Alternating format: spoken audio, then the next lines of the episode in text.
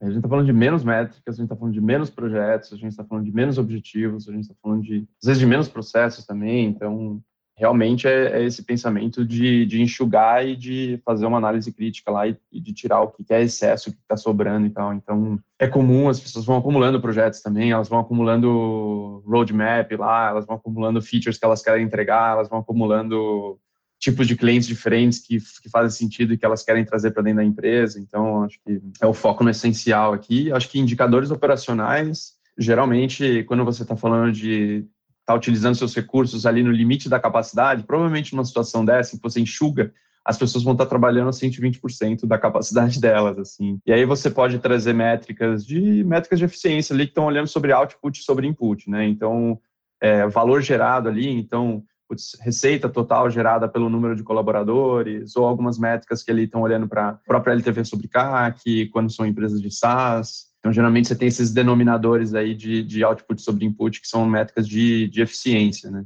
E acho que, do outro lado, garantir que se está todo mundo rodando a 120%, que as pessoas estão saudáveis e estão bens e tipo, não estão no burnout ali.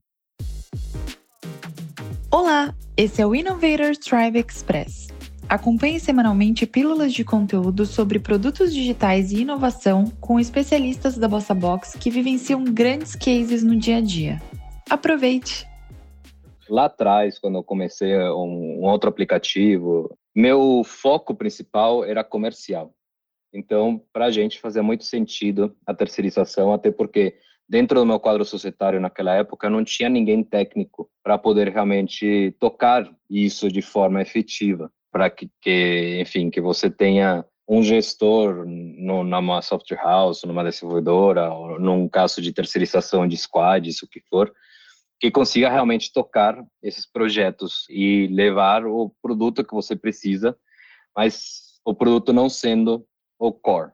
Já para você começar, a gente entrando no meu business atual, a gente começa a separar o que que é core e o que que é acessório. Quando a gente olha para core, e como eu sou uma empresa, uma foodtech, uma empresa de tecnologia, para a gente é essencial que o máximo disso consiga estar o mais próximo possível da gente, do que é essencial para o negócio. Agora, para acessórios, a gente entende que consegue para ajudar a potencializar e que a estrutura interna realmente esteja focada na prioridade e no core da empresa, aí sim acessórios a gente acha muito útil poder terceirizar, que daí a gente consegue complementar o esforço e aí, por exemplo, todos esses acessórios conseguem sair no mesmo timing e no cronograma que a gente precisa dos produtos internos. Se for contratar equipes específicas, eu acho que ajuda muito nessa questão de enfim, de complementos. Então, para a gente sempre foi muito importante o que é core, o que é banco de dados, o que é o nosso código-fonte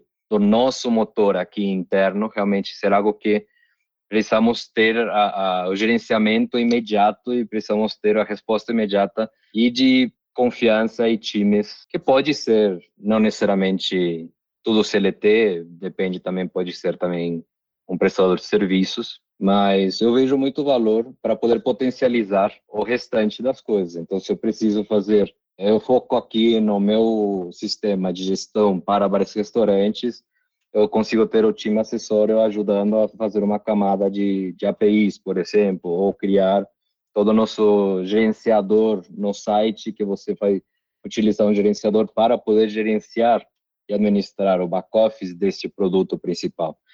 Então, são coisas que são acessórias, que ajudam muito e ajudam aqui a estabelecer o timing. Acho que a gente terceiriza bastante coisa no Endeavor e acho que esse julgamento aqui, dessa análise, na verdade, do que é core e o que não core, eu resumiria em o core é o que gera valor de forma única para o cliente.